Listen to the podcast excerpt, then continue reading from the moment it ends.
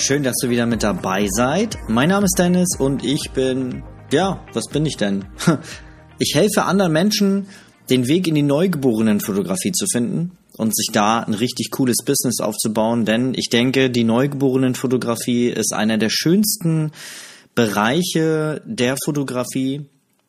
Ich würde sie nach der Hochzeitsfotografie fast als Königsdisziplin bezeichnen, weil es für uns eine Ehre ist, finde ich, äh, meine persönliche Meinung, dass Eltern, die selber ihren größten Schatz auf Erden selber erst ein paar Tage haben, uns Fotografen in die Hände geben, äh, so viel Vertrauen zu uns haben, dass sie das tun. Und das, finde ich, ist einer der schönsten Momente, die man äh, als Fotograf ja, erleben darf. Und das ist mein Beruf. Ich äh, mache diese Fotos für die Eltern und ich helfe dann auch noch zusätzlich anderen Menschen, den Weg in diese schöne Sparte zu finden. So viel dazu, wer ich bin. Ich wollte mal weg von diesem typischen Teaser, hey, ich bin Dennis, Coach und Fotograf in der Neugeborenenfotografie, bla bla bla. Ähm, ja, mal eine etwas andere, mal ein etwas anderer Start heute. Ich möchte gerne heute mit dir etwas teilen. Ich habe nämlich vor kurzem eine Podcast-Folge von einer anderen, ähm, ja, von einer Marketerin ähm, gehört. Und da gab es einen ganz coolen Ansatz zum Thema Zielgruppenfindung, also Traumkunden finden. Und äh, da wurde gesagt, und das möchte ich halt gerne mal ein bisschen mit euch so ein bisschen aufdröseln und ein bisschen auf die äh, neugeborenen Fotografie oder Fotografie allgemein so ein bisschen ähm, adaptieren. Und das war ganz cool. Da ging es darum, äh, dass es halt heutzutage sehr schwer ist, äh, seinen Kundenavatar zu erstellen. Und ich glaube, könnt ihr mir vorstellen, dass da einige von euch auch bei sind, die die gleichen Probleme haben. Ähm, es ist auch tatsächlich nicht so leicht, seinen Avatar zu finden, seinen Traumkunden. Und da gab es einen Ansatz, den ich sehr, sehr cool fand, nämlich mal einfach mal seinen Antikunden zu finden. Also richtig cooles Wort, Antikunde. Ähm, ja, weil dadurch kristallisiert sich schon mal heraus, was man nicht für Kunden haben möchte. Und dadurch kann man ja wieder das Ganze dann äh, auf links drehen und sagen, okay, äh, die Leute, die, die äh, in mein Anti-Kundenschema passen, genau die entgegengesetzten Menschen sind ja dann in der Schlussfolgerung meine ähm, Traumkunden. Und das war ein cooler Ansatz. Und äh, ja, den Gedanken wollte ich mal einfach mit euch teilen. Und ähm, ja, es ist ja so, dass wir ähm, gewisse Menschen ja nun, also ich, wenn ich mich das auf mein Business hier adaptiere, also es gibt so ein paar Menschengruppen, die ich hier einfach nicht haben möchte. Und das sind für mich zum Beispiel Menschen, die keinen Sinn für ästhetische Fotos haben oder Menschen, die alles ganz günstig und immer einen Rabatt und so haben wollen. Nicht wundern, das Klacken im Hintergrund ist äh, Leo hier, mein äh, Studiohund. Der äh, rennt hier gerade durchs Studio. Genau, aber das ist halt Podcast, ne? Ja, und äh, ich möchte auch keine Menschen haben, die äh, immer was zu meckern haben, die eine negative Einstellung haben, die generell immer sehr, sehr pessimistisch sind. Ich möchte auch keine Fo Menschen haben, die irgendwie ähm, ja nicht gerne Fotos machen.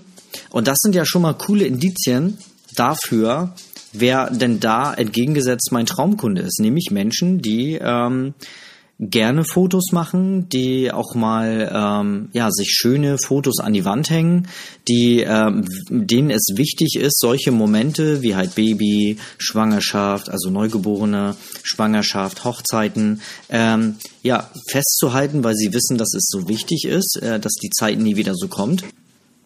Ja und halt Menschen, die wissen, dass gute Dinge nun mal auch etwas Geld kosten und dass man auch mal etwas investieren muss, um schöne Dinge zu bekommen.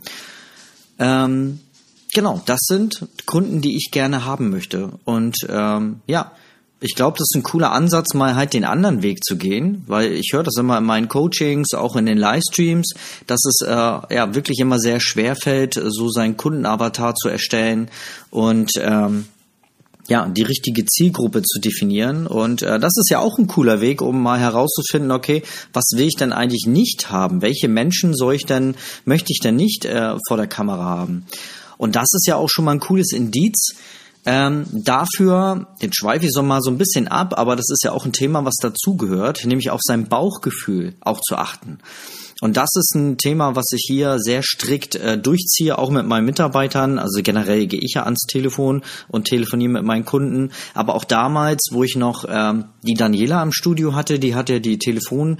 Ähm, also die Kundenbetreuung übernommen und äh, ich habe zu ihr immer gesagt, Dani, wenn du am Telefon merkst, da ist irgendwas in deiner Bauchregion, was dir sagt, nee, äh, das Shooting machen wir lieber nicht, dann hör bitte da drauf und sag den Kunden auch wirklich ab.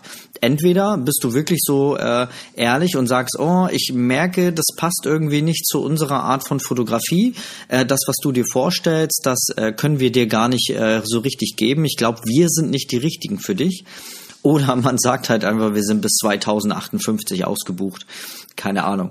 Aber das ist ja auch ein gutes Indiz dafür, wenn ich weiß, welche Kunden ich nicht habe oder nicht haben möchte, dass ich dann, wenn ich merke, oh, ich habe jetzt so einen Kunden vor mir, so einen, ähm, ja, also so interessierten Kunden, einen Kunde, der es werden möchte, dass ich dann aber auch auf das Bauchgefühl höre und ähm, dann auch ehrlicherweise das Shooting dann nicht annehme, weil ich weiß, dass ich mit solchen Kunden dann auch Ärger haben werde. Und das wird man. Also wenn man merkt, dass man, also ich habe schon oft nicht auf mein Bauchgefühl gehört und habe dann das Shooting trotzdem gemacht und im Nachhinein habe ich mir den Popo gebissen, weil es dann nur Ärger gab. Also es war dann immer irgendwie, dass irgendwas zu meckern war, es wurde irgendwie nach einem Rabatt gefragt und es gab äh, 80.000 Änderungswünsche. Das ein Änderungswunsch ist ja nicht schlimm generell. Also ich gehe ja gerne auf die Kundenwünsche ein und mache das auch.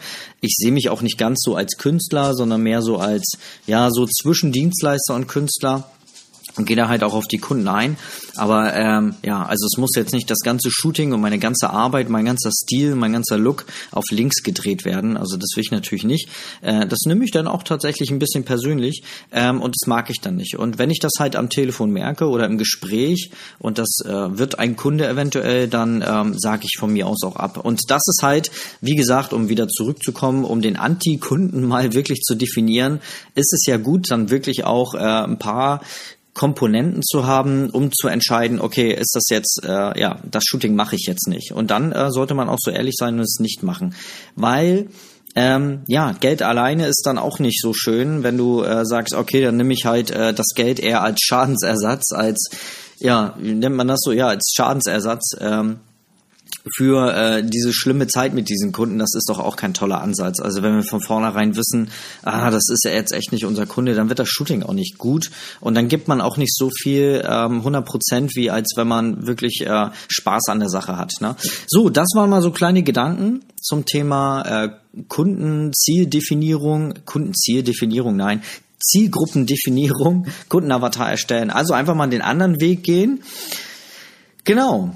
Das wär's soweit. Ein kleiner Pitch nochmal. Ähm, wenn du ähm, gerade auch so in dem Weg in die, in den, also in den Startlöchern stehst äh, zum Fotogewerbe, also dein Fotogewerbe jetzt äh, erstellen. Also Mann, was rede ich denn heute?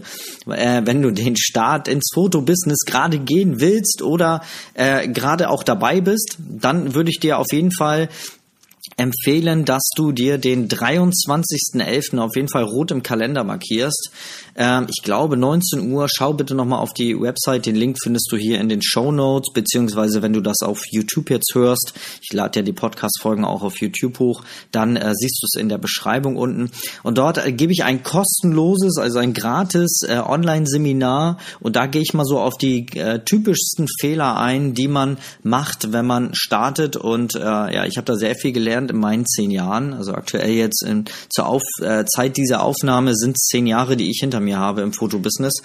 Und glaubt mir, ich habe eine Menge Fehler gemacht und äh, die möchte ich einfach mit euch teilen, weil ich möchte, dass ihr sie nicht macht und äh, dadurch schneller vorankommt. Also unbedingt rot im Kalender markieren, 23.11. Ist auf jeden Fall abends ein Online-Seminar und nein, es gibt keine Aufzeichnung weil es ist schon gratis und ich möchte, dass die Leute live dabei sind. Ist für mich auch schöner, wenn ich äh, ja zu ein paar Leuten auch sprechen darf. Und ähm, ich muss auch tatsächlich sagen, wenn man sich dann später, wenn man sagt, ah nö, äh, live nicht, ich gucke mir die Aufzeichnung an, dann nimmt man es auch nicht mehr so ernst. Und äh, ich weiß das selber, wenn ich mir irgendwelche Seminare irgendwo hole, selbst wenn ich Geld dafür bezahle, es ist doch geiler, wenn man irgendwie live mit dabei ist. Man kann Fragen stellen. Das Feeling ist halt einfach auch ein anderes, als wenn man sich das später erst das irgendwo dann äh, im Ruhigen nochmal anschaut. Das kann man immer im Nachhinein noch machen, um nochmal so ein paar Passagen irgendwie sich nochmal in den Kopf zu holen. Aber ansonsten bin ich immer ein Fan davon, das Ganze live zu machen. Also es gibt keine Aufzeichnung. Ihr müsst mit der live, äh, live mit dabei sein, wenn ihr das sehen wollt, äh, beziehungsweise hören wollt. Und dann würde ich mich freuen, wenn du mit dabei bist. Ansonsten sehen wir uns dann in der nächsten Podcast-Folge. Macht's gut, schöne Woche und viel Erfolg. Bis dann. Tschüss.